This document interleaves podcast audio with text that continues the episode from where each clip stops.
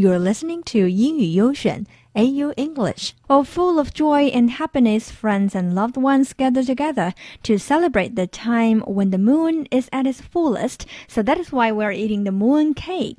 Eating moon cakes is not to miss part of the Mid-Autumn Festival, but people are quite tired of eating the traditional moon cakes.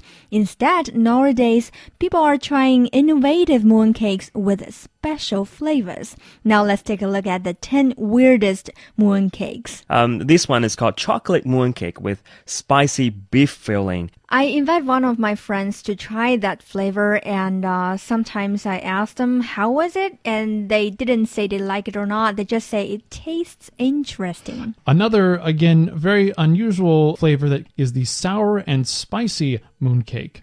So again, you know, sour, spicy together and in a mooncake. And then it comes to the fermented bean curd mooncake. Right. Uh, the next on the list is mooncake with fillings of cream, truffle, and goose liver. Sounds very nice. You know, when it comes to this sort of mooncake, we consider them as the Louis Vuitton, Ferragamo, or Prada of this, you know, mooncakes because it's very, very expensive. That's for sure. Uh, another one we have here is a mooncake with leek egg filling. So So, and also on the list, number five is 十仁 mooncake. 十人 means uh, 10 kinds of nuts.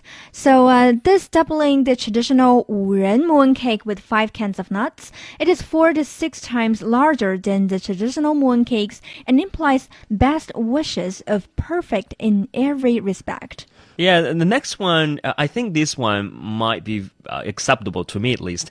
Um, it's called mooncake stuffed with braised pork and preserved vegetable and soya sauce.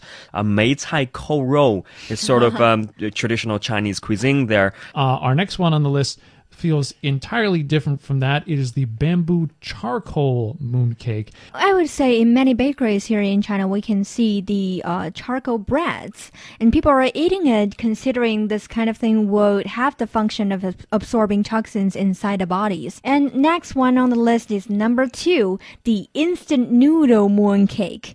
Well, putting instant noodles into the traditional mooncake will surely give you a special experience. And finally, let's go to uh, the champion of the list. It is uh, the mooncake with bean taste filling fried with tomatoes.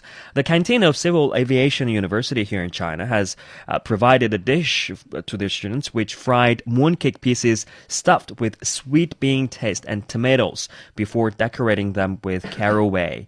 The dish has become a hit on the internet and it is called the weirdest mooncakes ever.